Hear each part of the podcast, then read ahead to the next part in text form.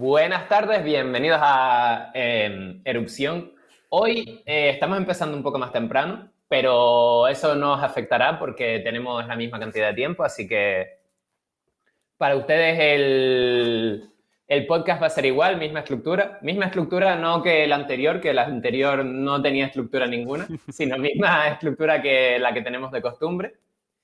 Y eh, bueno, el capítulo de hoy viene... Realmente lo queríamos hablar desde antes del capítulo de las personas transgénero en el deporte. Pero en el capítulo de las personas transgénero fue en el que decidimos que sí o sí había que hablarlo, porque es un tema que nos resulta interesante y que eh, está muy relacionado con lo que estábamos hablando en, en ese otro capítulo. Entonces, bueno, eh, para los que no sepáis de qué va el capítulo, aunque habréis leído el título o habréis visto publicidad en Instagram, em, el capítulo de hoy es de los PEDs. O sea, eh, no específicamente de los esteroides anabólicos, sino de todas las performance enhancing drugs. Si alguno ha competido alguna vez, ha visto el librito de la WADA, y ha visto que en el librito de la WADA no solo está eh, esteroides anabólicos, hay eh, cafeína eh, con más de X, de X miligramos por litro de sangre en concentración, hay muchas sustancias que en ciertas dosis o simplemente con tomarla ya se consideran un PID. Claro. Por ejemplo, les podría parecer curioso, eh, el ibuprofeno y muchos NSAID, o sea, no, eh, antiinflamatorios no esteroídicos, están eh, considerados PIDs. De, hecho, entonces, de hecho, quería mencionar que la gente siempre que se habla de, de esteroides o de dopaje, ¿no? Siempre está pensando en el Wistrol o sucedáneos, ¿no? En todos estos mm, esteroides que fomentan el crecimiento de masa muscular, ¿no? Porque es como, es normal que la gente los tenga siempre en la mente porque son los que dan efectos visuales más grandes, ¿no? Que más se notan. Pero al final, un esteroide es cualquier sustancia exógena que aumente el rendimiento de algún deporte. Por ejemplo, es muy típico en deportes, por ejemplo, de combate, en los que hay que llegar a un peso, en el que se usen ciertos diuréticos o que se use EPO, cosas que ayuden, por ejemplo, a, mm, a bajar de peso. Y eso también es dopaje, ¿no? O en otros deportes, creo, no recuerdo mal, pero hay federaciones de póker incluso en el que hay ciertas drogas que mejoran las funciones cognitivas que están prohibidas, por ejemplo. En general, el tema del dopaje, ¿no? Es mucho más que simplemente drogas para ponerse fuerte, ¿no? Sino es cualquier sustancia que, como dije antes, te ayude a mejorar ese rendimiento, ¿no? En el deporte que practiques. Eh, quiero hacer un apunte. Eh, los PEDs son estos que estás diciendo, los esteroides mm, no tanto. Los esteroides son uno, es un compuesto orgánico muy específico, eh, compuesto de hormonas y vitaminas, o sea, pero lo que está prohibido y de lo que estamos hablando hoy es de, de los PEDs. No, no, hoy no estamos hablando de los esteroides específicamente. Claro. Eh, pero, pero sí, es que, es que estabas diciendo esteroides y los esteroides sí que son algo específico. Ya, pero nadie cuando habla de esteroides se refiere a esteroides. Ah, vale, vale, vale, vale. O sea, la gente suele hablar de esteroides para referirse a cualquier cosa. Tienes razón totalmente, pero incluso yo caigo porque siempre que se habla de dopaje, ¿no? Se habla de esteroides, sea o no el compuesto un esteroide en sí. Vale, vale, vale. Pero eso, que pero, pero, también, por ejemplo, nadie sabe o sea, el, ser humano español medio no sabe lo que significa PD, por ejemplo. Ya. Pero, drogas, drogas que mejoran el performance. Exacto. Sustancias dopantes, ¿no? Podemos decir. Sí, exacto. No, no sé cuál sería la traducción a español directa. Sí, pero así se, suele decir así, ¿no? Sustancias dopantes y tal. Hmm. Eh, entonces, eso. Eh, vale. Una vez expuesto de qué estamos hablando, eh, teníamos una serie de puntos que queríamos tocar y no sé si quieres empezar por alguno en concreto, si tienes, tienes algo en mente de lo que hablar. Hmm. A mí me gustaría, siempre hay una pugna muy grande con el tema del dopaje en el deporte, ¿no? Y siempre es motivo de mucha controversia cuando sale de repente algún atleta que en retrospectiva, ¿no? Usó sustancias dopantes para ganar una competición, cuando fue el caso de Louis Armstrong con el ciclismo, ¿no? Y muchos otros casos notables. Sí, por ejemplo, eh, por poner un ejemplo actual, hay un crossfitero que en una competición no le pillaron que estaba dopado y de repente, en medio de la competición, se sobró y hizo em, un snatch muchísimo más grande que lo que era su PB en medio de la competición. Entonces eso levantó sospechas y como levantó sospechas le volvieron a hacer las pruebas, etcétera, etcétera, y le echaron de la competición, aparte de quitarle sus títulos previos. Claro. Ahora pasó, tiene, tenía un ban de cuatro años, pasó el ban de cuatro años y le dejaron volver. Y eh, le dejaron volver a cambio de estarle testeando continuamente para asegurarse de que no tiene ningún tipo de, de que no está usando ningún tipo de dopaje. Mientras que a otra gente le testean a Atlandon, a él le testean siempre, sí o sí. Tío, ¿sabes a qué me recuerda ese ejemplo? ¿Sabes la típica mierda cuando el, el notas, que es el último de la clase, se copia y el cabrón de repente va y en vez de ser comedido y sacar un 6, un 7, el nota se la manda a muerte y saca un 10. Para que nadie sospeche, ¿sabes? Sí, exacto, sí. Pues lo que pasó con este tío es que, bueno, le, aunque eh, CrossFit le ha permitido volver a cambio de estarle testeando más y tal y cual, hmm. la comunidad, hay gente que sí, que está de acuerdo con que vuelva, pero hay otra gente que dice que no. Que dice que ya tomaste una vez y eso ya afectó a tu cuerpo y no sé hmm. qué, no sé cuánto. Ya. Es que aquí es un asunto muy complicado, tío. Porque hasta qué punto, y depende de qué drogas, puedes decir que los efectos, ¿no? Perduran en el organismo.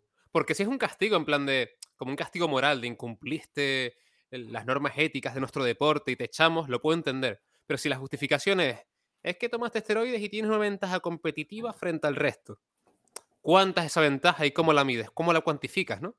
Sí, exacto, porque claro que tienes una ventaja, porque hay algunos que tienen long-term effects, pero hay otros que no tienen long-term effects. pero incluso, incluso aunque tomes los que no tienen long-term effects, ese tiempo que estuviste entrenando con, una, con un recovery aumentado, mm. con una construcción de músculos más grandes, etcétera, etcétera, te dio un stepping stone que el resto de gente no tuvo. Así que sí, sí, claro que tienes una ventaja. Hmm. Pero ¿cómo de importante es esa ventaja? Exactamente.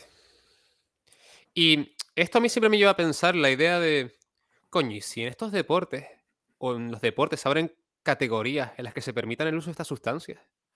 Exacto, justo ahí era donde quería llegar ahora. Em, justo ahí es donde quería llegar ahora, que fue algo que nombramos en, el capítulo de los transgéneros. Y es, eh, los deportes deberían considerar eh, abrir más categorías. Y eh, del mismo modo que mm, la gente de categorías, entre comillas, inferiores puede optar a categorías superiores eh, de forma voluntaria, eh, pues ahora habría que valorar que la categoría superior quizás no son los hombres naturales, por así decirlo, que es como mm. los llaman en bodybuilding. Sí. Sino los hombres eh, que usen dopaje. Exacto.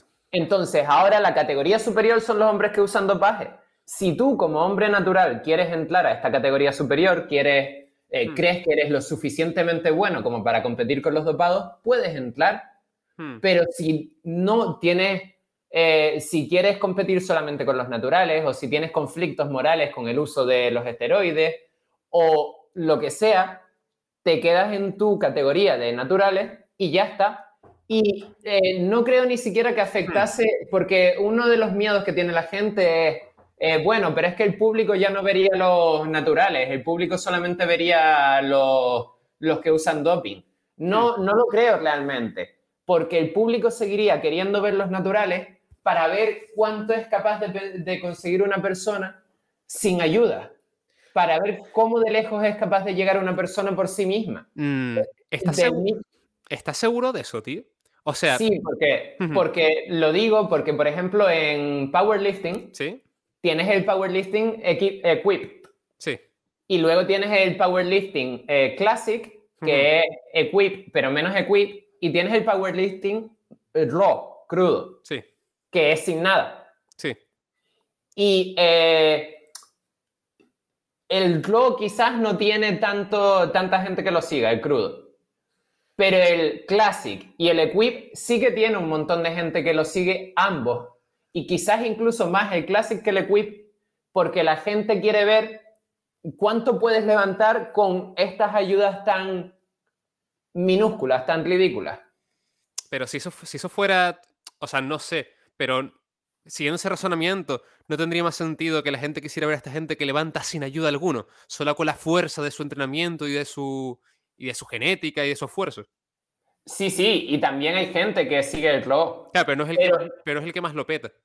Ah, porque hay menos competidores en este caso. Hmm. Pero, por ejemplo, pues, ese puede ser un ejemplo ¿no? en el que estemos menos parejo, pero ¿qué me dices, por ejemplo, del, del culturismo? Ah, claro, pero ves, esto, esto aquí entramos en problemas. No todos los deportes la gente los seguiría viendo al mismo nivel. Porque, porque en el culturismo depende de la estética. Y mm. eh, lo que se busca en el culturismo de hoy en día es una estética que un cuerpo natural jamás va a conseguir mm al mismo nivel que, un cuerpo que use esteroides o cualquier otra droga. Eh, entonces, entonces, vale, eh, ya no es, porque el, tema es, eh, por ejemplo, lo que decía el powerlifting, el tema es, los dos son impresionantes. Uno es impresionante hmm. por la cantidad de peso ridícula que está moviendo y el otro, en cambio, es impresionante porque sabes perfectamente que tú así no podrías hacer eso. Dices, ¿cómo coño este nota sin ningún tipo de ayuda? Eh, ¿Sabes? Es, hmm. impresionante por distintas cosas. Sí, claro. Es, como, por ejemplo, eh, el drama que hubo con el maratón de Kipchoge. Eh, ¿El maratón de qué? De Kipchoge, el de debajo de, Edmund Kipchoge hizo hace relativamente poco un maratón debajo de dos horas. Vale. Y eh, no le quisieron dar el récord porque la community at large, y no solo la community at large, sino la federación también, dijo que el récord, primero, que no había sido en competición y para que cuente tiene que ser en competición, y segundo, que no había sido justo. No había sido justo por dos motivos. Uno, porque usó liebre y dos, porque eh, usó unos tenis que la federación no había aprobado todavía. Hmm. Y esos tenis le daban una ventaja. Hmm. Y, le, dijeron, eh, pues te quito el récord. Y la mayoría de la comunidad estaba diciendo, no, pues el récord no vale, no sé qué, no sé cuánto, bla, bla, bla. Hmm. Y vale, ok, yo entiendo que por las reglas de la federación el récord no vale. Pero, ¿cuánta gente siguió ese maratón de menos de dos horas? ¿Cuánta gente estuvo hablando de ese maratón de menos de dos horas? ¿Y por qué estuvo esa gente mirándolo? Aunque sabía que había liebres, aunque sabía que el zapato no era un zapato aceptado por la federación. Hmm. La gente lo estuvo mirando porque aunque tenga ayuda, sigue siendo un fit increíble. Sigue siendo algo que nadie más aparte de él es capaz de hacer. Claro, pero eso va a favor del argumento, ¿no? De que en todos estos deportes, las categorías de rendimiento aumentado por dopaje poco a poco irían ganando, más relevancia que las que no. Porque al final es donde está El, hecho más impresionante, la feature más grande, ¿no? Sí, sí, a ver, exacto. Eh, es lo que, eh, pero a eso es lo que voy. Hmm. Que eh, justo a esto es lo que quería decir, que las dos tendrían público. Porque en, en el caso de la federación, todo el mundo vio a este, que sería el equivalente al dopado, pero gran parte del mundo que vio a este, que sería el dopado, se quejó de que no era tan impresionante porque no lo había hecho de una manera justa. Hmm. Entonces, esa gente que se quejó seguiría viendo a los que no están dopados. Y en cuanto a la pregunta de, de si hacer estas categorías o no, yo tengo una pregunta que hacerte, tío. ¿Tú mm, cuánto dopaje crees que hay ahora mismo en todos estos deportes en los que realmente hay un control estricto de dopaje? Mucho. Mucho, ¿no? Porque te iba a decir, a lo mejor estaría bien crear categorías sin dopaje. Sí, Más que crear categorías con dopaje. El, el tema es que eh, hay muchas formas de trucar, eh, de trucar los tests. Entonces hay mucho dopaje. Y como comenté antes, la mayoría de los tests se hacen at random. Entonces, incluso aunque no tengas que, eh, aunque no lo estés trucando, puede que a ti no te toque. Hmm. Entonces, ¿hay dopaje? Sí, claro que hay dopaje. Eh, y, sobre todo en algunos deportes en los que a lo mejor compites una o dos veces al año. Entonces, tienes tiempo mientras estás entrenando, preparándote para la competición, de doparte, dejarte de doparte, limpiar tu sistema y que cuando te vayan a hacer la prueba no tengas nada. Claro. Eh, eso que, bueno, continúa. Eh, el tema es, em, de la forma en la que se está haciendo ahora, sí que me parece injusto, porque no estás compitiendo en un level ground con la otra gente. Exacto. Pero es que no tienes medios para hacerlo. Ya, ya, ya. O sea, ¿Ibas a decir algo? sí, bueno, lo que iba a decir es que esto me lleva un poco al tema de que, claro, también muchas de las reticencias a abrir estas categorías, ¿no? De free dopaje, es el hecho de que se asocia el dopaje, ¿no? Con problemas de salud, muertes prematuras, un montón de problemas de todo tipo, ¿no? Aparte del estigma social que hay de que se vea al que se dopa como el junkie del barrio de, oh, pongo un poco de Wistrol.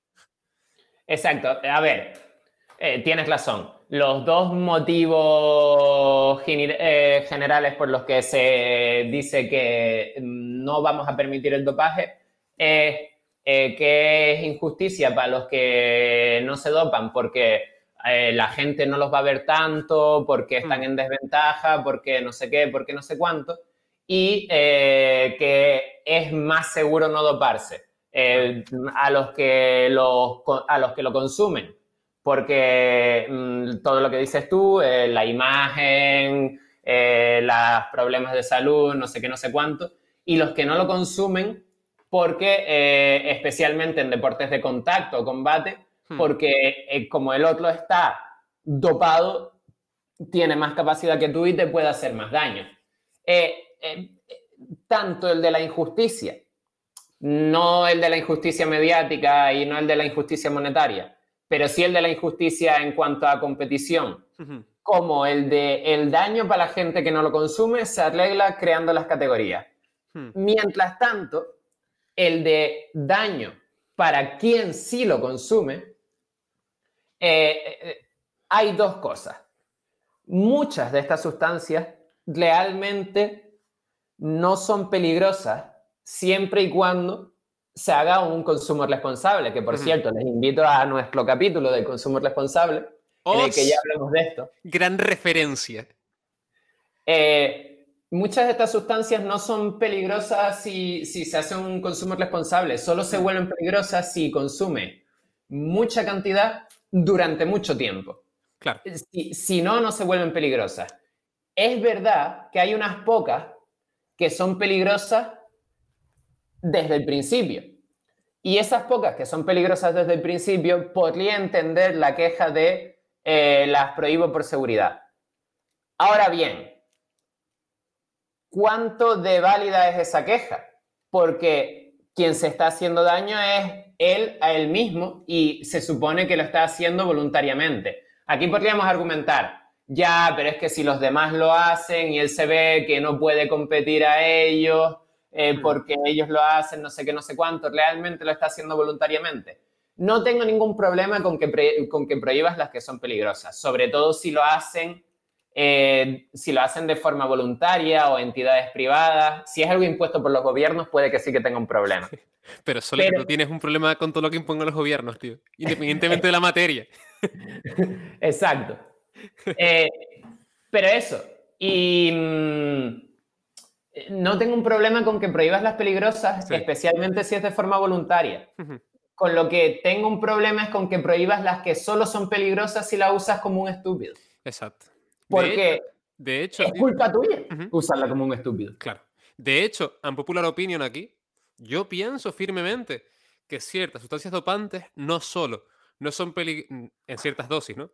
No son peligrosas para estos atletas de élite, sino que son beneficiosas, de hecho. Les acarrearían, les acarrearían eh, menos lesiones, carreras más longevas, menos problemas de salud, menos problemas articulares, un montón de cosas, si las, si las toman en la medida que ven tomarlas, ¿no? Pero es que siempre se asocia como, desde que entre la primera gota de sustancia dopante en tu cuerpo, estás más cerca de la muerte. Pero, pero es que esto es completamente lógico porque eh, si, si, nos vemos, eh, si vamos a la literatura eh, médica, no hace falta... No hace falta ir, no hace falta ir al deporte. Vamos a la literatura médica y cuando tienes un problema articular y ese problema articular es por culpa de, tu, de tus tendones o es crónico, no te dan antiinflamatorios, no te llevan al fisioterapeuta, te inyectan esteroides. Porque los esteroides son la única cosa que permite recuperar. Bueno, no, las células madres también, hmm. pero eso ya es otro capítulo de podcast distinto. Hmm. Los esteroides es la única cosa que permite recuperar eh, tendones sin pasar por quirófano. Hmm. Y generalmente el médico no quiere que pases por quirófano y tú como deportista no quieres pasar por quirófano. Entonces, ¿qué es más seguro? ¿Un pinchazo de esteroides y que tu tendón se regenere o, ir a la mesa de operaciones solamente porque hiciste un snatch mal. Y además, eh, también está científicamente probado que niveles altos de testosterona ayudan a la concentración, ayudan a la reducción de estrés, ayudan al recovery, ayudan al crecimiento muscular y a la síntesis de proteínas. Estamos hablando de, testosterona alta, pero dentro de los niveles fisiológicos, ¿no? en plan exacto, exacto, sí, sí. Exacto, dentro de, los niveles fisiológicos. De, hecho, para un hombre, tener la testosterona baja es la, es la mierda. Sí, exacto. Y, claro, eh, esto, estos esteroides, si los usa eh, el Winstrol, por ejemplo, como el que fue, fue el que nombraste, Hmm. que es un tipo de, del, del, famosísimo Eslanosol o algo así se llama. Mm. Es una marca comercial de... Eh, sí, exacto, estanosol. Estanosolol, eso. Hmm. Vale, el Wisclol, por ejemplo, lo que hace es aumentar tu testosterona y si lo haces en dosis, en la dosis que te recomienda el propio Wisclol, hmm. eh, no va a aumentar tu testosterona a unos niveles peligroso. Va a aumentar mm. tu testosterona a unos niveles que lo único que van a darte es beneficio. Claro. Es que el tema, yo creo, tío, que las sustancias dopantes se han visto muy perjudicadas por el culturismo, tío. Porque el culturismo es un deporte en el que, por ejemplo, a un ciclista, las, supongo, las, o un deportista de CrossFit, el nivel de, de, dopaje que necesita para que articularmente esté bien, para sufrir menos lesiones, para tener algo de rendimiento deportivo, ¿no? Es más comedido que el que necesita un culturista que sí, que para alcanzar los niveles de masa magra que requiere el deporte, tiene que doparse, pero unos niveles ridículos. Efectivamente, es que eh, con, diuréticos y termogénicos, que es lo que se suele usar en mm. otros deportes para quemar grasa, no eres capaz de quemar tanta grasa como queman ellos. Hmm. Necesitas droga. Físicamente es imposible quemar tanta grasa como queman ellos solamente a base de diuréticos y de, y de termogénicos. De hecho, los culturistas naturales lo que hacen para llegar a unos niveles parecidos a los que llegan los culturistas que se dopan es, aparte de diuréticos y termogénicos, deshidratarse voluntariamente durante semanas. Correcto. ¿Qué es más sano? ¿Pincharte un poco de Winklol o estar durante semanas deshidratado mientras vas al gimnasio, mientras tienes que esforzarte, mientras tienes que hacer deporte? Estás haciendo deporte con tu cuerpo en la puta mierda porque estás deshidratado. De hecho, tío, por ejemplo, en la UFC, cuando creo que fue en 2015 que entró Yusada, que es la asociación estadounidense contra el dopaje y tal, pues montones de gente, incluso campeones, tío, de repente, se bajaron el rendimiento, pero de, estar peleando por el título a no ser nada. Y muchos se tuvieron que retirar, tío, porque o subir de categorías porque ya no podían dar el peso. Sí, era e, imposible. exacto. Pero, pero ahí hablamos de otro problema, que eso también da para otro podcast, que es que eh, muchos eh, competidores eh, de deportes de combate deciden competir en ah, categorías más bajas que la que su cuerpo naturalmente tendría, porque así es más fácil para ellos, porque no están compitiendo con gente de su tamaño, están compitiendo con canijos. Entonces, ¿cómo, ¿cómo menos durante un par de días y le viento a los pequeñines. Bueno, en realidad es, me deshidrato hasta límites inhumanos durante un par de días, luego, porque todo esto es porque el día del pesaje no es el mismo día que el día de la competición. Exacto. Entonces la gente lo que hace es, la semana antes, deshidratarse, que flipas, pero una locura, ¿eh? A lo mejor bajan 10 kilos de agua, tío, es una burrada. Sí, sí, sí. Se deshidratan a muerte y luego, el día antes de, después del día de peso, ¿no? Creo que son un día, un día y medio antes de la competición, están pinchándose suero a muerte fisiológico en vena para recuperar hidratación y así poder competir 15 kilos por encima del peso que le correspondería. Y si coger uno pequeñito, matarlo. Exacto. E, entonces, eso, eso es un problema distinto. eso genera. Tienes razón. E, eso genera problemas de salud. Y de nuevo, mm. vuelvo, a preguntar: ¿qué es más sano? ¿Estar durante semanas haciendo sparring súper duro mientras estás deshidratado y luego pincharte suero fisiológico para subir 15 kilos de manera completamente antinatural o pincharte de vez en cuando un poco de Winston. Exacto, sí. es, que, es, que, la gente ve que cada tres meses muere culturista de 30 años de edad a causa de los esteroides anabólicos. Claro. Y lo que se quedan es con eso, ¿sabes? Sí, ese es el problema. El problema es, en gran parte, es la prensa. Porque la prensa mm. nunca, nunca te dice, bueno, la prensa, la opinión pública, etcétera, etcétera. Sí, sí. Porque la prensa nunca te dice que en realidad no murió por pincharse la dosis que Winslow le comienda. En realidad no tenía un médico que le medía los niveles de testosterona cada, vez, cada día que se pinchaba mm. para ver si necesitaba cambiarle la dosis, subir más, bajar más. Eh, eh, lo que está haciendo realmente ese notas es cada día me pincho el botito entero. y claro, si cada día te pinchas el botito entero, pues quizás, quizás es peligroso. no, es lo mismo que tú abras tu botella de whisky y te pongas una copa con dos cubitos de hielo, que que tú abras tu botella de whisky y te la enganches directamente un fonil en la boca y te la bebas entera. Eh, fonil, para los que nos estén escuchando y no sean de Canarias, es un embudo. Hmm. fonil no existe en la península, ¿no se llama así? No, no, no. ¿Cómo se llama en la península el fonil, tío? Embudo. Ah, verdad. Eh, pues, pues eso. pues eso, lo que, lo que estábamos hablando, que, que realmente habría que, habría que mirar esto, porque eh, si, si, estudiamos los anabólicos, que son los más, los más eh, debatidos, los más eh, son peligrosos, matan gente. Los, los, anabólicos, mayoritariamente, el problema que tienen es la función hepática. Es eh, que tu hígado se va al guano. Pero ¿por qué tienen ese tu hígado se va al guano? Porque se consumen en grandes cantidades durante tiempos muy largos. La mayoría de, esto, de estas medicinas, vamos a llamarlas medicinas a partir de ahora, sí. recomiendan unas cantidades relativamente pequeñas comparadas con la que eh, toma la gente y recomiendan lo que todos habréis oído, pero no saben qué es, que son los ciclos. Sí. Eh, ¿Qué es los ciclos? La, la, mayoría de estas medicinas recomiendan, eh, hay mayoritariamente hay dos estilos, que son tres semanas sí, una no, o dos meses sí, un mes no. Hmm.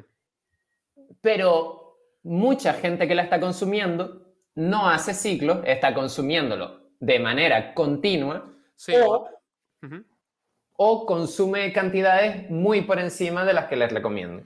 Sí, o hacen algo que está ahora muy de moda, que es hacer blast and cruise, que es hacer en vez de hacer ciclos, ¿no? De que un ciclo se caracteriza por un periodo de utilización de, sustancias dopantes y un periodo de descanso en el que dejas de tomarlas, ¿no? Blast and Cruise es que los cabrones tienen también periodos en los que toman las cantidades impresionantemente altas de competición y luego periodos con cantidades más bajas. Pero nunca dejan de tomar. Exacto. Hmm. Y, y, es un problema, especialmente con el tema de los esteroides anabólicos, porque no sé en cantidades bajas, pero en cantidades altas te puede joder tanto tu sistema hormonal que una vez dejas de tomarlos, tu cuerpo ya no es capaz de generar testosterona. No, eh, en cantidades bajas no pasa eso. Es verdad que a tu cuerpo le cuesta un tiempo volver a, generar. un periodo de readaptación, ¿no? Exacto, sí, pero, pero no llega a pasar que tu cuerpo deje de mm. generarla. Que ese es otro problema, como, como dices. Em, otro problema es cuando tomas mucho, tu cuerpo dice, bueno, pues no voy a generar nunca testosterona. Y por eso la típica broma de que eh, sí, está amasado, pero no tiene, tiene, el pene pequeño. Que no es que tenga el pene pequeño, lo que tiene es unos huevos minúsculos. Exacto. Eso es algo que hay que, que, hay que aclarar, tío. La gente siempre está con esa mierda. Y de hecho, incluso puede ser que mm, creo que el pene tiene componente muscular, incluso puede ser que te crezca. Sí, exacto, exacto. Lo, eh, lo, más común es que te crezca un poco porque el, el nivel mm, de virilidad en tu cuerpo general aumenta. Exacto. Lo que, va, lo que va a pasar es que vas a tener los huevos como manices. ¿Por qué? Porque en los huevos es donde se, genera, donde se genera la testosterona, ¿no? Entonces, claro, como ya no tienen que hacer nada, están de vacaciones, pues se vuelven una mierda. Exacto, sí. Y, también es, eh, como decíamos, otro problema. Es que lo gracioso es que muchos de los otros problemas que se hmm. asocian a los esteroides porque ahora sí, el de que se te atrofien los testículos, pues es un poco molesto. Hmm. Pero se asocia a los esteroides como problema eh, que mm, te vuelven más viril. Eh, ¿A qué me refiero con que se asocia como problema que te vuelve más viril? No, es que si tomas esteroides te vas a quedar calvo. Ya, sí, porque eso es una categoría, es una cualidad de los hombres. Es una cualidad que las personas con mucha testosterona tienen. No es que te dé alopecia, Hmm. Es que como te sube la testosterona, se te cae el pelo.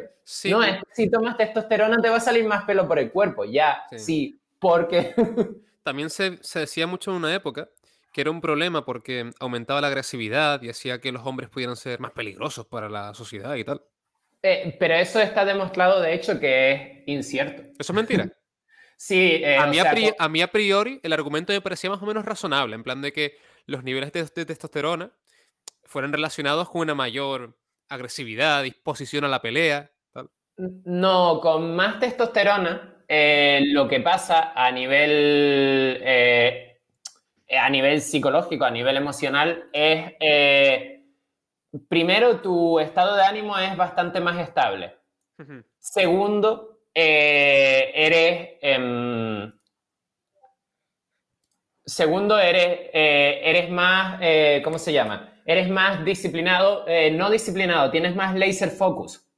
Hmm, más centrado. sí, exacto, eres más centrado, eres, eres más, eh, te, te, dedicas a esta cosa al 100%. Sí. El tercero es menos probable que tengas depresiones, etcétera, etcétera.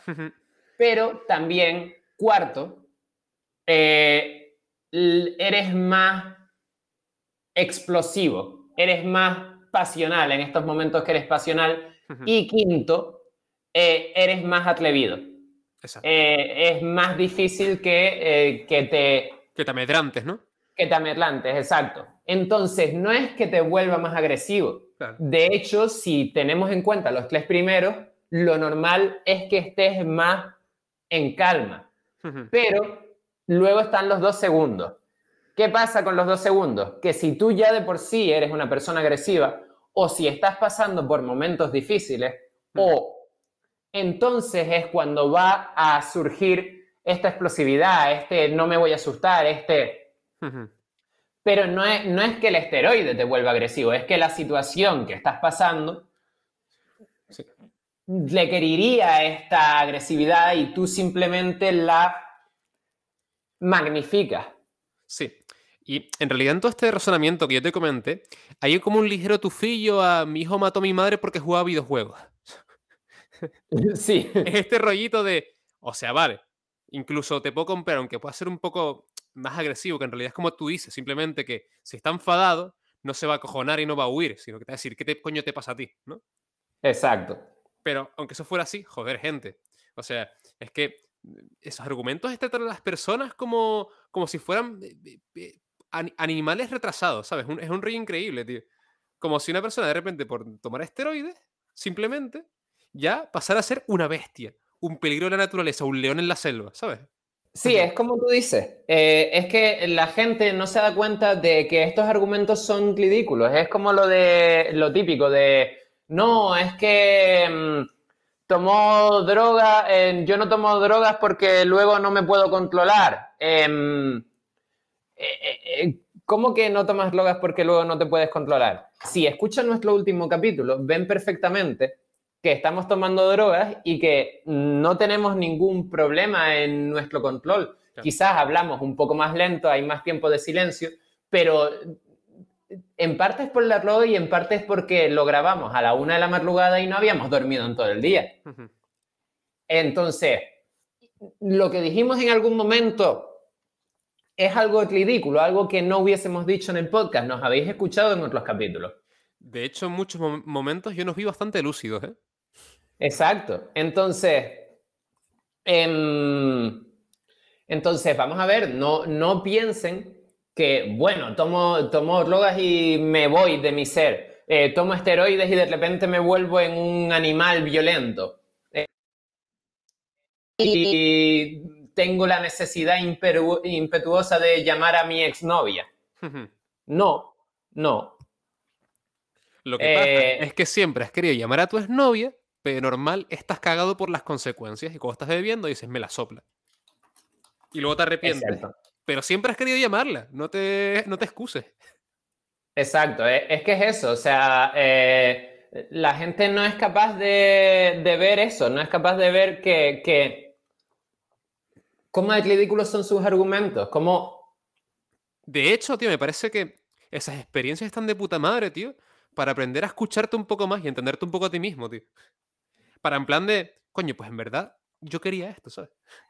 O yo temía esto, o a mí me pasaba esto, ¿sabes? Sí, exacto. Te tienes que dar cuenta de que siempre has querido llamar a tu exnovia, siempre has querido, em, siempre has querido eh, decir estas gilipollez que estás diciendo ahora durante el LSD. Quizás no de la manera en la que la dices durante el LSD porque estás pensando distinto, entras en bucles, no sé qué, no sé cuánto, pero siempre has querido que es importante, por ejemplo. Sí. Pero la gente, la gente no, no es capaz de razonar eso. La gente, oh, yo, yo no tomo drogas porque voy a dejar de ser yo mismo, voy a... Y, y además esas mierdas son terribles, esas conclusiones, porque te, te alejan de ti. Porque conviertes a parte de ti como en un enemigo, en un ente que no eres tú. O sea, te desdoblas a ti mismo de repente. Sí, sí, al 100%. Y tienes que estar temeroso, siempre vigilante de que aquel ser que no eres tú, pero está en ti, no despierte y acabe con tu vida, ¿sabes? Sí, es que es, que es ridículo. O sea, yo, yo no puedo con este tipo de argumentos, no, no los comprendo. Eh, pero volviendo a lo que salíamos, que es el, eh, los esteroides, eh, como ven, eso, por ejemplo, estábamos justo con lo de la virilidad. Sí. Eh, en, el, fondo, eh, lo que estamos diciendo de menos, menos depresión, menos, eh, más concentración, em, más echado para adelante, no, menos amerlentarse, menos asustarse, etcétera, etcétera. Ir con más decisión, con más voluntad, con los hombros rectos a la vida son características que generalmente se asocian, tradicionalmente se asocian más con el género masculino que con el género femenino. Siento a quien haya ofendido esto, pero es verdad, generalmente se asocian con eso. Entonces, son cosas que era normal que te fuera a pasar si estás tomando más testosterona. Era, era algo que era de esperar, porque los, los ¿cómo se llaman? Em, los estereotipos están ahí porque vienen de algún lado, no están ahí porque sean una inventada de la gente que usa el estereotipo. Claro. Entonces, es eso. Eh, es gracioso ver cómo a cosas que sabías que te iban a pasar tomándolo, sí. dices que son cosas malas.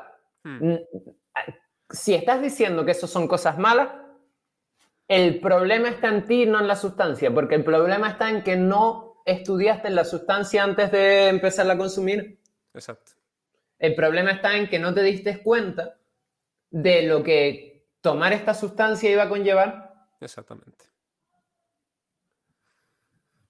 Y en parte esto que estamos hablando, para mí este tema otro podcast, pero muchas veces todo este tipo de, mm, mm, de, cuestiones de, hice esto en la droga, que no soy yo, no me representa, ¿no?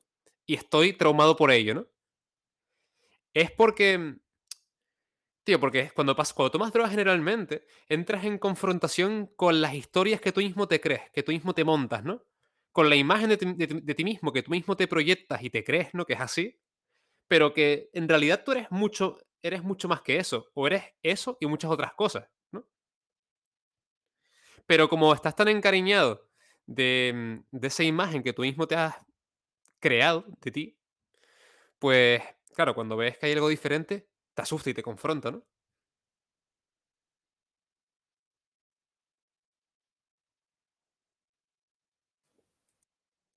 ¿Palmaste o qué? Ah, no, pensé que ibas a seguir hablando. No, no, que quedaste en, silencio brutal de repente. No, eh, me había muteado, pero pensé que ibas a seguir hablando. No, no. Ah, lo siento. Sí, eh, sí, es eso, es eso mismo. Eh, mm, pero bueno. sí, sí, yo, que, yo quería hacerte una pregunta. De todos modos, quiero, antes de que me hagas la pregunta, volver a tu unpopular opinion. Sí. Eh, después de habernos escuchado, aunque nos hemos ido un poco por las lamas y hemos hablado un poquito de drogas, pero después de habernos escuchado, haber escuchado eh, cuáles son los problemas generales de... Mm, Hombre, hay que decir que hablar de drogas en este caso está más o menos justificado. Sí, sí. Después de haber escuchado cuáles son los problemas generales de los esteroides, aunque solo nos centramos en ellos, y después de haber escuchado nuestro argumento de, bueno, hay algunas que sí que son peligrosas, esas me da igual que la prohíba. Pero hay otras que solo son peligrosas si la usas mal. Esas que se la mame quien la usó mal, no la prohíba. Y son beneficiosas si se usan bien. Exacto, y son beneficiosas si se usan bien. Hagan un ejercicio, no, no de pensar en lo que estamos diciendo, sino de buscar ustedes también, informarse ustedes también y, y darse cuenta de, ¿realmente tiene sentido que esté prohibido? Eh, tiene sentido que no, que no compitan con, con los naturales, a no ser que los naturales quieran competir contra ellos. Pero, pero tiene sentido que no compitan con los naturales, eso estoy al 100% de acuerdo. Pero tiene sentido que esté prohibido, tiene sentido que no puedan tener una categoría, que no puedan competir. De hecho, para mí, eh, joder, es que simplemente que estapen la mentira, tío. Es que todos se dopan, loco. Bueno, no todos, pero, pero es súper común en todos los deportes. Y entonces lo que pasa es una pugna por ver quién es capaz de doparse de la manera más inteligente, de la manera más mm, oscura y secreta, ¿sabes? El rollo también es otro. El rollo también es que no todos se dopan, comillas, comillas. Ya, ya, ya.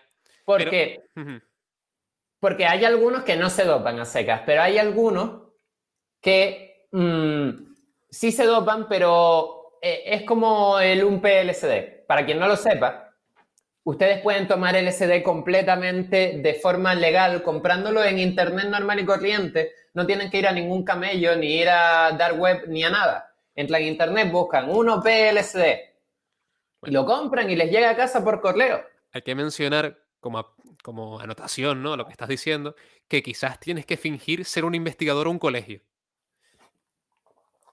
Sí, exacto. Y quizás, o sea, está, está dentro de la legalidad, pero, pero bueno, más o menos. Claro, pero eso es a lo que voy. ¿Qué, qué pasa con el UMP? ¿Por qué es legal? Porque no es LSD y por lo tanto no está en la lista que el gobierno puso que es ilegal. Exacto, sí. Pero tu cuerpo lo sintetiza LSD. a un 93% y el otro 7% no se convierte en nada, simplemente no se usa. Así que mm, si te tomas una dosis de 100, no te estás tomando claramente una dosis de 100, sino una de 93. Exacto. Pero del resto lo que sintetiza es 100% LSD puro. Entonces, tú puedes tomarlo, tú puedes estarte drogando de manera legal solamente porque no está en la lista que escribió el gobierno. ¿Y por qué estoy diciendo esto? Porque lo mismo pasa con el doping. Eh, eh, mucha gente se dopa de maneras perfectamente legales según la WADA. Eh, toma cafeína, pero no llega a superar esta cantidad en sangre que la WADA permite. O toma, mm, eh, toma cosas que aumentan su nivel de esteroides de forma comillas natural comillas. De esteroides no, de testosterona de forma comillas natural comillas y mientras no pase de cierta cantidad de testosterona en sangre, no importa eh, que estés tomando esas cosas, porque no están en la lista. Si pasa de cierta cantidad de testosterona en sangre, entonces sí importa que estés tomando esas cosas porque también hay una cláusula de testosterona en sangre. Eh, pero eh, entonces nos estamos dopando, pero nos estamos dopando de slangy, de tapadillo. No, no sabemos, no, no decimos que, que nos estamos dopando. Y mientras la WADA no se fije en plan de, ¿y por qué este notas gana siempre? Y decida prohibir lo que me está haciendo eh, ganar siempre, hmm. yo mm, técnicamente no me voy a estar dopando. Exacto. Y ahora sí, Solete, yo tengo una pregunta que hacerte. Tú, que ahora estás entrenando muchos CrossFit y tienes ambiciones competitivas, ¿te doparías? Vamos a ver una cosa. Yo em, me doparía. Eh, pues es algo que dudo que si lo haría o no lo haría. Porque, vamos a ver, yo em, hay ciertas cosas que sé que me dan una ventaja, pero que no considero que la ventaja que me da sean injustas. Y esas cosas sí que las haría. Pero las cosas que considero que me dan una ventaja injusta, no sobre la otra gente que se está dopando también, sino sobre lo que el ser humano puede alcanzar. Esas no las haría. Pero porque mi interés en el deporte siempre ha sido saber cuáles son mis límites, saber hasta dónde puedo llegar, saber cuánto puedo hacer. Entonces, con el dopaje ya no estaría simplemente viendo mis límites, estaría viendo los límites de ese yo aumentado. Sí. Entonces, eh, eh, ¿a, qué me refiero con que hay ciertas cosas? Algunos días seguramente me paso de la cantidad de cafeína que permiten. Algunos días seguramente me paso. Claro, claro. Pero, pero, eso... no nos interesa, Solete. La cafeína es una droga anecdótica. Vale. Queremos saber las drogas guapas, loco. Sí, pero por ejemplo, el año pasado estuve entrenando gran parte del año pasado mm, con ibuprofeno, que tampoco te dejan. Porque tenía problemas articulares y era más seguro para mí entrenar con ibuprofeno que entrenar sin ibuprofeno. Pero, por ejemplo, ¿Tú considerarías que drogas que hicieran que no sufrieras esos daños articulares te daría una ventaja injusta frente al resto o estaría dentro de tu ley? Aquí es, a donde, aquí es a donde quería llegar con el lo haría o no lo haría. Porque, por ejemplo, eh, yo cuando estoy alto de grasa tomo termogénicos. Y los termogénicos tienen grandes cantidades de diuréticos, grandes cantidades de cafeína, grandes cantidades de eh, nootrópicos. Eh, entonces, mm, tomar esos termogénicos no es muy bien visto según la WADA. Eh, pero lo hago para quitarme la grasa. Entonces. O sea, que la pregunta no es si seguirías si, si tomarías, sino si seguirías tomando, ¿no? Exacto. Yo tomo eh, de vez en cuando no continuamente, sustancias, eh, sustancias, comillas, eh, hierbas o, mm, bueno, sí, al fin y al cabo son sustancias que aumentan tu, eh, tu testosterona, pero no aumentan tu testosterona dándote una cosa que puedes sintetizar en testosterona o dándote testosterona directamente, sino la aumentan haciendo que tus cosas que producen testosterona produzcan más. Te engrasa, ¿no? Eh, sí, exacto. Y eso, eso de nuevo es perfectamente válido. Y eso sí que la WADA no lo contempla, ¿no? Exacto, eso es perfectamente válido según la WADA, a no ser que llegues a la cantidad de testosterona alta que ponen, pero nunca vas a llegar a la cantidad de, testosterona alta porque es tu propio cuerpo, simplemente tu propio cuerpo funcionando mejor. Eso es como la peña que toma arándanos para concentrarse mejor y cosas así, ¿no? Exacto, sí, eh, al 100%. Entonces, eh, de nuevo, si vamos a un caso más grave, si vamos a un esteroide, sí. ¿me pondría un esteroide? No lo consumiría para aumentar mi masa muscular, no lo consumiría para, em, para aumentar mi recovery. Para aumentar mi recovery, pues duermo más, para aumentar mi masa muscular, pues tomo proteínas y entreno más.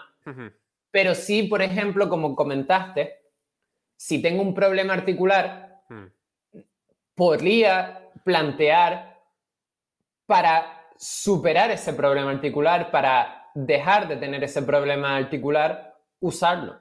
Es que claro, tío, es una decisión jodida porque aunque tú, tú seas una persona que dices, no, no quiero esteroides, tío, cuando ves que a lo mejor tienes una lesión y que no es que tú quieras joder a los demás y ganarles ni nada, o sea, si quieres ganarles, pero no injustamente, pero que hmm. para recuperarte la lesión es, si tomo el, el esteroide, me curo en tres meses, cuatro meses, cinco meses. Y si no, un año y medio.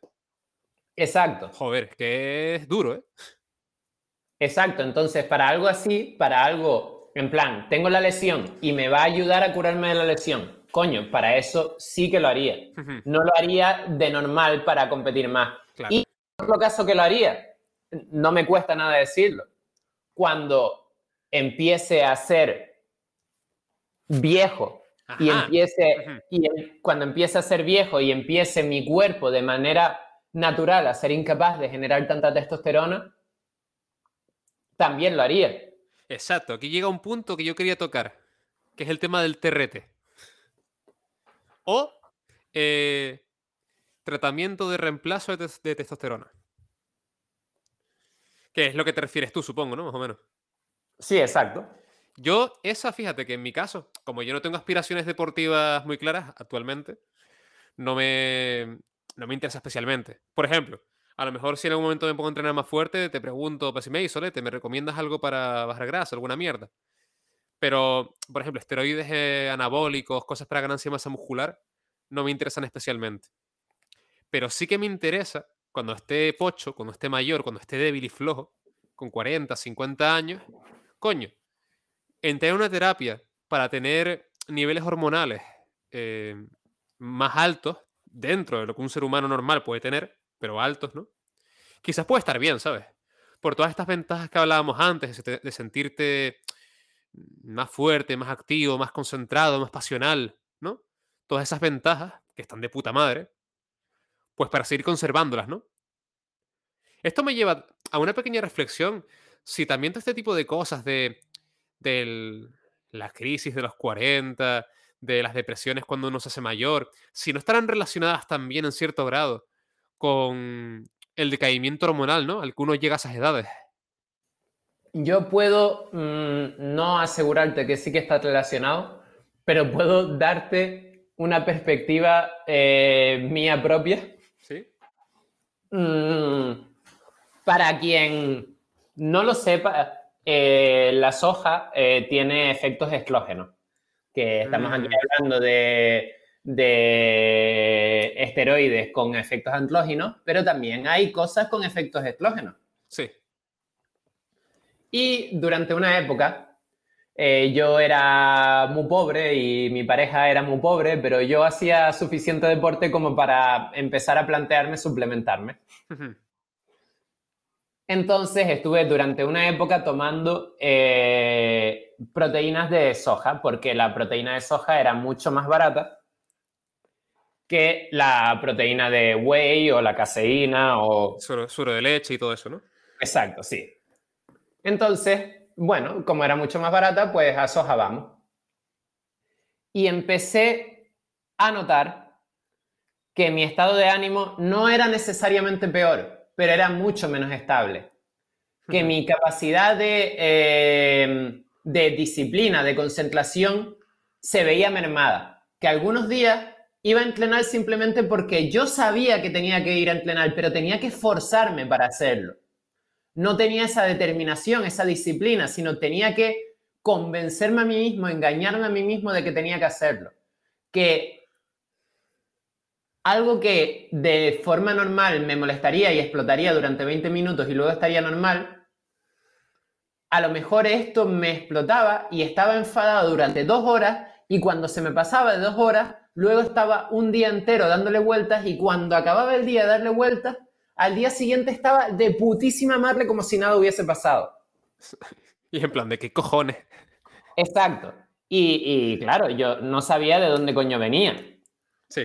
Em, y bueno, eh, estuve probando a quitar cosas, leyendo sobre lo que estaba consumiendo, leyendo sobre lo que estaba haciendo, y todo apuntaba a que era la soja. todo, apuntaba a que era la soja. Y dije, bueno, vamos a probar. Y empecé a gastar un par, un par más de bucks en proteína de suero de leche, que fue una de las que nombraste. Y no fue instantáneo, pero poco a poco iba volviendo a mí mi zen, mi disciplina, mi... Sí. Entonces,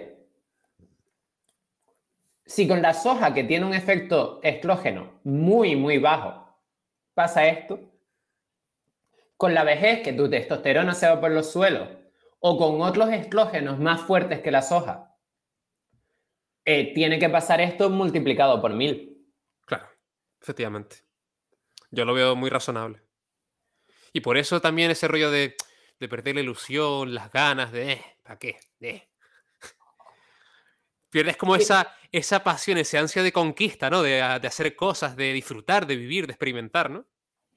Sí, exacto. Para mí uno de los motivos por lo que digo que lo haría cuando fuese mayor sí. es, es eh, permitirme seguir entrenando sin realmente un ansia de competición, porque ya en esas edades tampoco es que tengas esa, esa ansia de competición, pero seguir entrenando de una forma segura y como dices tú, con esa con ese entusiasmo por ir a entrenar, con ese entusiasmo por hacer las cosas, con esa concentración, con esa ilusión. Claro, y, y, no tener que renunciar a sentirte bien, a verte bien, ¿sabes? Todas estas cosas. No empezar a tener sarcopenia también. ¿Qué coño es sarcopenia, tío? ¿Qué coño es eso? Sarcopenia es cuando mm, eh, tu músculo, como tienes poca testosterona y eres viejo, empieza a degradar en grasa. Oh, no. ¿Qué dice? Sí, sí. Real. Sí, sí, sí, sí. Hostia, qué desgracia, ¿no? Hostia, gente que yo toda mi vida siendo culturista a muerte creando una cantidad de masa magra, rocosa y poderosa.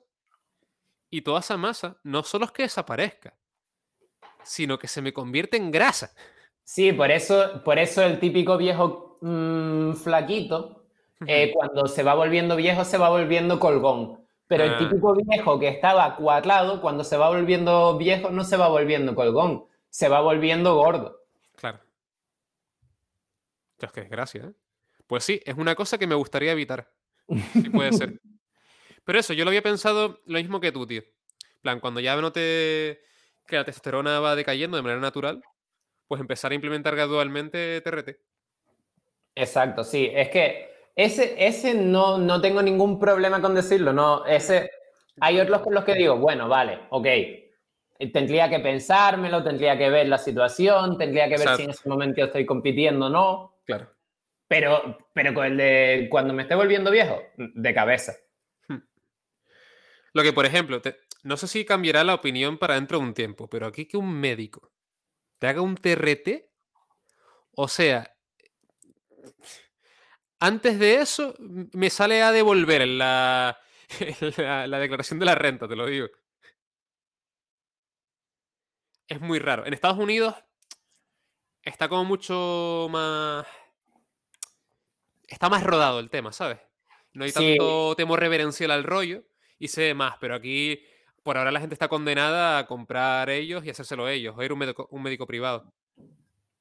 Sí, sí, es que, a ver, es lo que dices tú, tienes que convencerlo, no sé qué, no sé cuánto. Chungo, chungo, tienes que estar, o sea, niveles de testosterona ya no de, por ejemplo, lo que, te, lo que hacías tú de la soja, te dices, pibito, si estás de puta madre.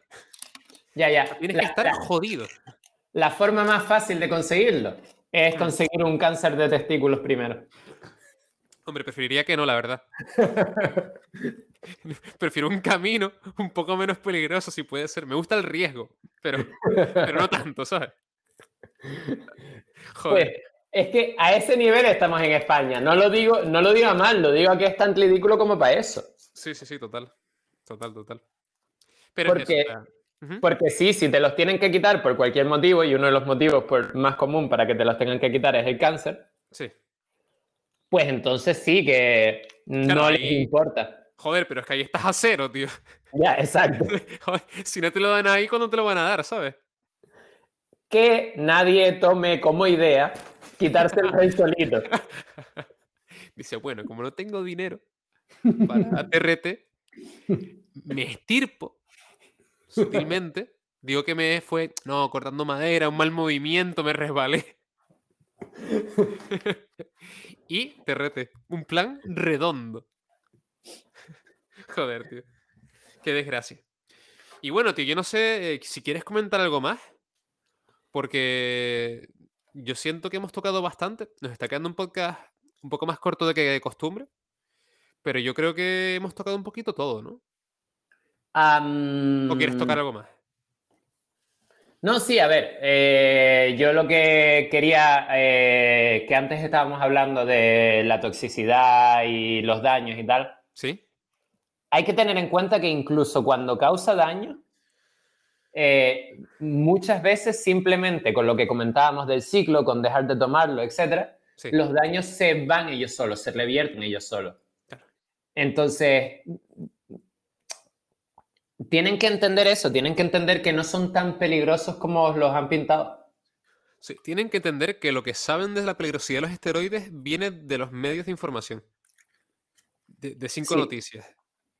Sí, y luego, por último, eh, tú me hiciste la pregunta a mí de si yo consumiría. Tú ya contestaste un poco que tú lo harías para el TLT. Sí. Pero lo que comentábamos al principio de la categoría. Sí.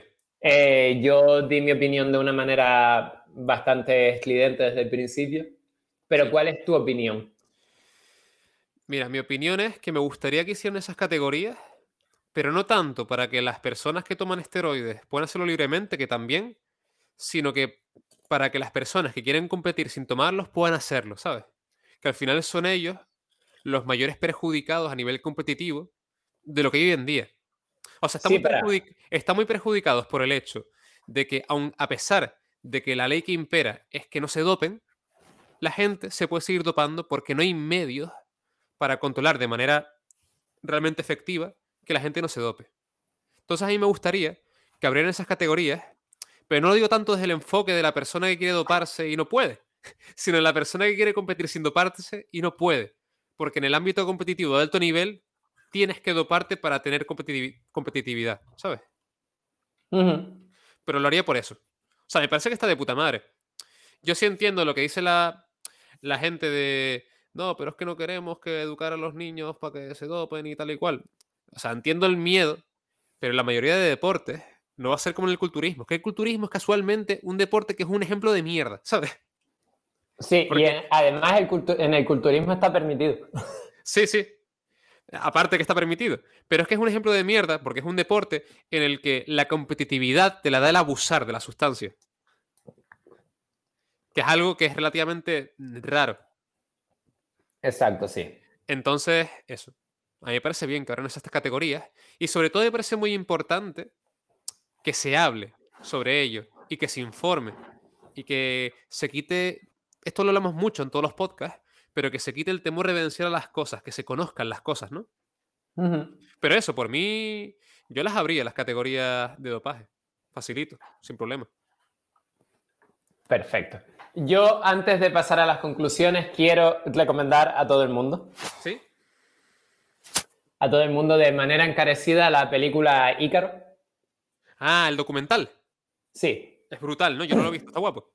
Sí, sí, sí, se la quiero recomendar a todo el mundo. Es un ciclista que, bueno, que compite en, eh, compite en un evento ciclista sin dopaje y luego busca a los mayores expertos de dopaje, a los, a los mejores médicos de dopaje, etcétera, etcétera, para hacerse un ciclo de dopaje 100% científico, perfecto, eh, sin ningún tipo de problema, para eh, con ese ciclo de dopaje demostrar cómo de importante o no importante es el dopaje. Cuánta ventaja competitiva te da el dopaje, pero un dopaje medido, un dopaje, un dopaje bien hecho. De competición. exacto, no, no un dopaje de de soy el, quiero ser un puto bestia y me tomo mucho más de lo que me tengo que tomar, sino uno hecho por médicos, por expertos, por... Y bueno, eh, aparte de eh, que los resultados de su segunda competición son eh, bastante sorprendentes. Dejémoslo ahí. Sí, sí. Aparte de eso, Em, también cae la casualidad de que a quien le pide ayuda es eh, a Grigory Dlotchenkov, eh, que si no saben quién es, era el eh, jefe de la WADA en Rusia. Y era, al ser al mismo tiempo que era el jefe de la WADA en Rusia, era el que se encargaba de averiguar cómo la WADA hacía los test, cómo la WADA, bla, bla, bla, bla, bla, para eh, dopar a los atletas rusos, pero no porque él quisiera. Qué zorro, tío. No solo porque él quisiera, sino porque había un state-sponsored eh, doping program. o sea, que era dopaje del Estado. Sí, o sea, que el propio Putin y el propio Estado eh, pagaba ese ese doping porque eran atletas olímpicos y querían que los atletas olímpicos rusos fueran dominantes. De hecho, no sé si se acuerdan eh, que en Río mm, casi no van los, los rusos porque estaban todos dopados. ¿Porque les pillaron o qué? Exacto, sí. Tiene sentido. Bueno, no les pillaron. Este señor mm, este señor lo, dijo con toda su cara, en plan que estaban haciéndolo. y, le, amenazaron de muerte y tuvo que huir de Rusia y... sí, sí, Impresionante. ¿eh? Sí, sí, la, eh, eh, es muy, muy, muy impresionante tanto la historia de, del equipo ruso dopándose como lo que finalmente le pasa a este señor en la segunda competición. Vale. Pues me la veré, tío. Y ahora ya, dicho esto, vamos a pasar a nuestras conclusiones. Te dejo a ti. Oh, queridas conclusiones. ¿Qué diré hoy? Pues no sé. Em, hmm. Creo que quiero recalcar el hecho Ah, es que, y ¿sabes qué? Es que siempre estoy tentado de decir un poco lo de siempre. Y lo de siempre es decir, gente, infórmense, gente, lean, gente, dejen de temer las cosas porque sí, y teman las cosas si tienen motivos para temerlas, motivos de verdad, y tal, ¿no? Pero creo que en este caso, quiero hacer una reivindicación, porque joder, tío, ¿cuántas carreras de, mm, de atletas se han acabado por no poder hacer uso de estas cosas, tío? Porque tiene una lesión muy chunga y por no... porque los controles luego no, le permitirían competir, no han sido capaces ¿no? de volver a estar en un entorno realmente competitivo, ¿no? O poder recuperar el nivel que tenían antes, ¿no? Eh, cuánto mejoraría la calidad de vida del deportista, ¿no? Si se le permitiera usar estas cosas, porque joder, el deporte de élite no es sano, es muy demandante y muy estresante para el cuerpo en la mayoría de casos. Entonces, este tipo de cosas podría ser que todos estos atletas pudieran tener una calidad de vida más digna mientras son competitivos, ¿no? Y creo que eso estaría guay. Y poner eso sobre la mesa y no simplemente ser tan puristas de no, no lo paje, tal cual, porque puede dar ventaja competitiva. Que sí, que es cierto, como, como bien hemos mencionado a lo largo del podcast. Pero joder, mola que la gente no tenga que dejar de hacer algo que ama porque le sucede una desgracia, sobre todo sin medios, ¿no? Para que puedan seguir haciéndolo. Y dejo mis conclusiones ahí. Sí, yo, yo quería también un poco más de lo mismo. Yo quería decir que, bueno, que eh, también un poco lo que dices tú, que la gente abra los ojos. Eh, no, ya no es como otras veces de lean, infórmense, etcétera, etcétera, sino simplemente abran los ojos, miren de verdad y piensen de verdad por ustedes mismos, no, no piensen solamente la información que se les hace ver en, en los medios de comunicación tradicionales, etcétera, etcétera. Em, pero eh, otra cosa que quería decir, y esto es desde mi perspectiva propia, eh, por ejemplo, lo que comentabas antes, si tuvieras una lesión articular, no sé qué, no sé cuánto, claro, como te dije, claro que lo haría. No lo haría para ser mejor compitiendo, porque no es mi interés en el deporte, pero lo haría para recuperarme de la lesión, para no estar mal, para no vivir mal. Hmm. Y eh, eh, ¿Qué pasa? Que no lo puedo hacer ahora mismo porque me van a descalificar, porque me van a mirar mal, porque no sé qué, porque no sé cuánto. Eh, cuando hice el reto ridículo de los 744 kilómetros, tuve dolores en el tendón de Aquiles y en el psoas de manera prácticamente continuada. Y el del psoas, bueno, es muscular luego voy al fisio, luego hago estiramientos y se me va a recuperar. Pero como me joda el tendón de Aquiles, te, fuiste. Me voy, ya no hay vuelta atrás. Y, y claro, ¿cómo, mucho más, ¿cómo más fácil hubiese sido simplemente un pinchacito de esteroides en el, en el talón y se acabó? Exacto. Fin de la historia.